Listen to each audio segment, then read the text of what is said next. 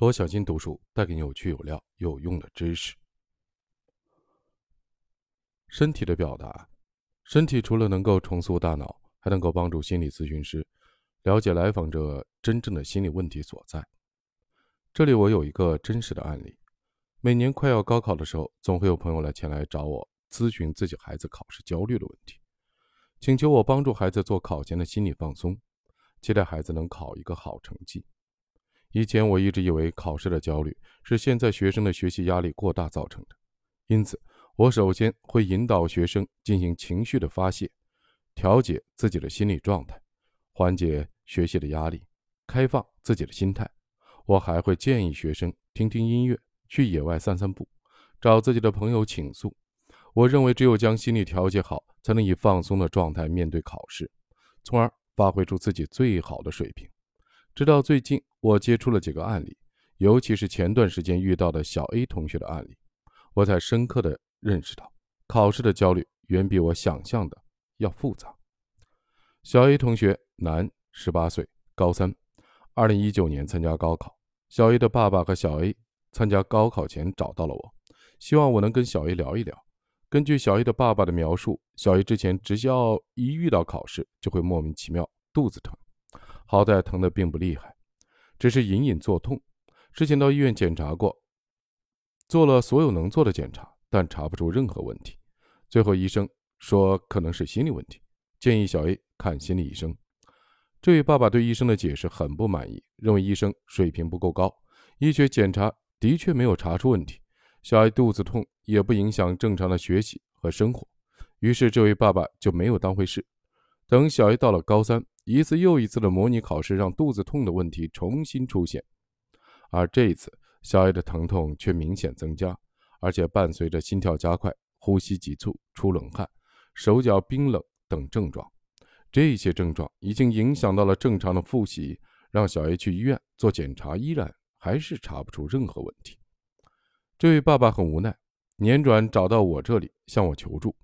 第一次与小 A 会面时，我看到他身材瘦高，皮肤偏黑，有一点驼背。小 A 坐下来时头部下垂，双腿并得很紧。左手反复地抠自己的右手大拇指的指甲，他戴着眼镜，不敢和我对视，显得很内向。我明显感觉他的紧张和刻意的逃避。我向小 A 表达出我对他的接纳与包容，并表明我的态度，保证对他向我所说的一切严格保密，不会跟他的父母说。这让他慢慢放下了对我的警惕。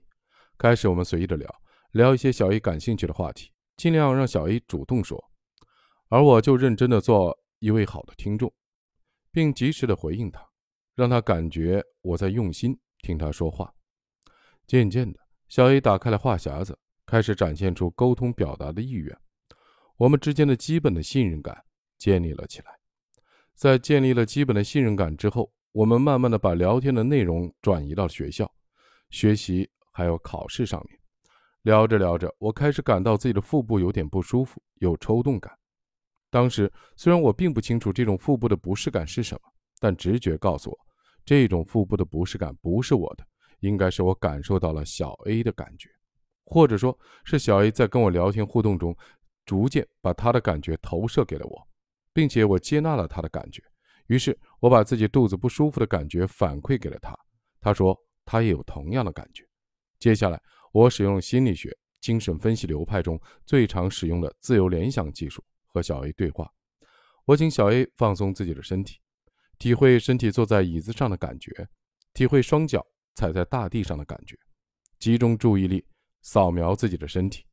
小 A 跟着我的引导，慢慢的静了下来，进入了状态。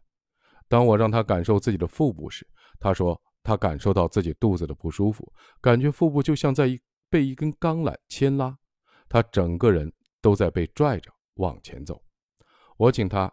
慢慢的放松，不去刻意的回避腹部的不适，并当即询问小 A 感受到腹部的这种牵拉感时，第一时间会想到什么，然后想到什么，还想到什么，并告诉他不要刻意的去修改自己想到的画面和内容。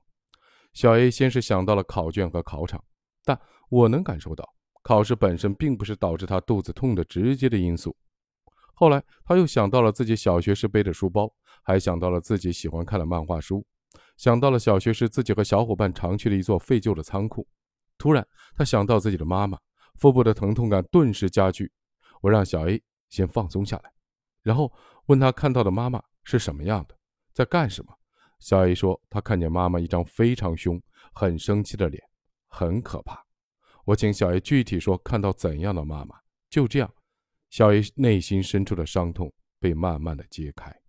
原来，小 A 很小的时候，他的爸爸长期在外地工作，很少回家。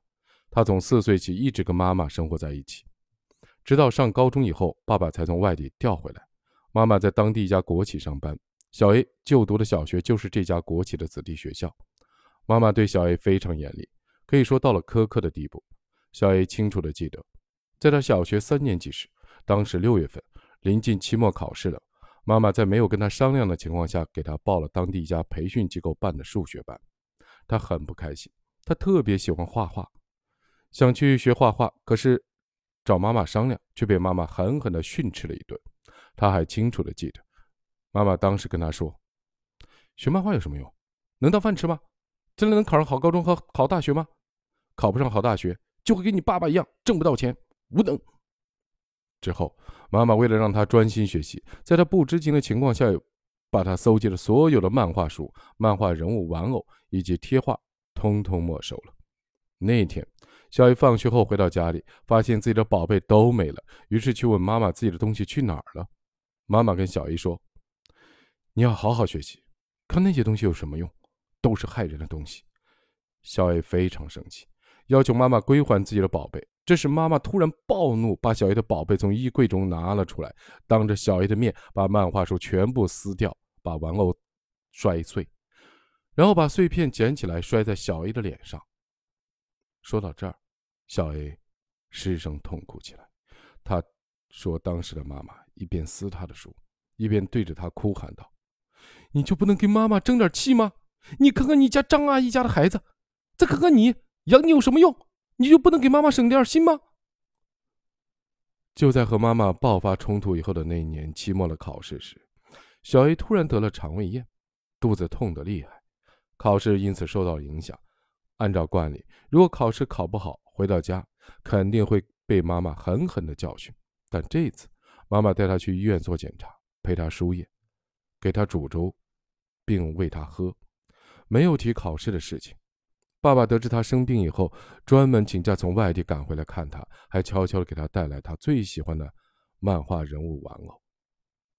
谈到这儿，我问小 A：“ 感到肚子痛这件事对你来说有重要的意义吗？”小 A 愣了一下，慢慢的低下头，若有所思。我接着问：“腹部的这种牵拉感，像妈妈在拉扯你吗？”小 A 流下了眼，放声大哭。他说：“听我这么一说，突然感觉自己好委屈。只有肚子痛的时候，父母才会关心他，尤其是妈妈才会对他温情些。只有肚子痛的时候，爸爸才会回来，一家人才能团聚。”只有肚子痛的时候，考试的结果才不重要，他才能暂时的回避痛苦。我说：“你爱妈妈，也爱爸爸，你希望被妈妈、爸爸看见。”小 A 点点头，低头的哭泣着。今天读了这章，读他妈妈最后一次骂他的时候，摔碎打他脸上的时候，我鼻头也酸了。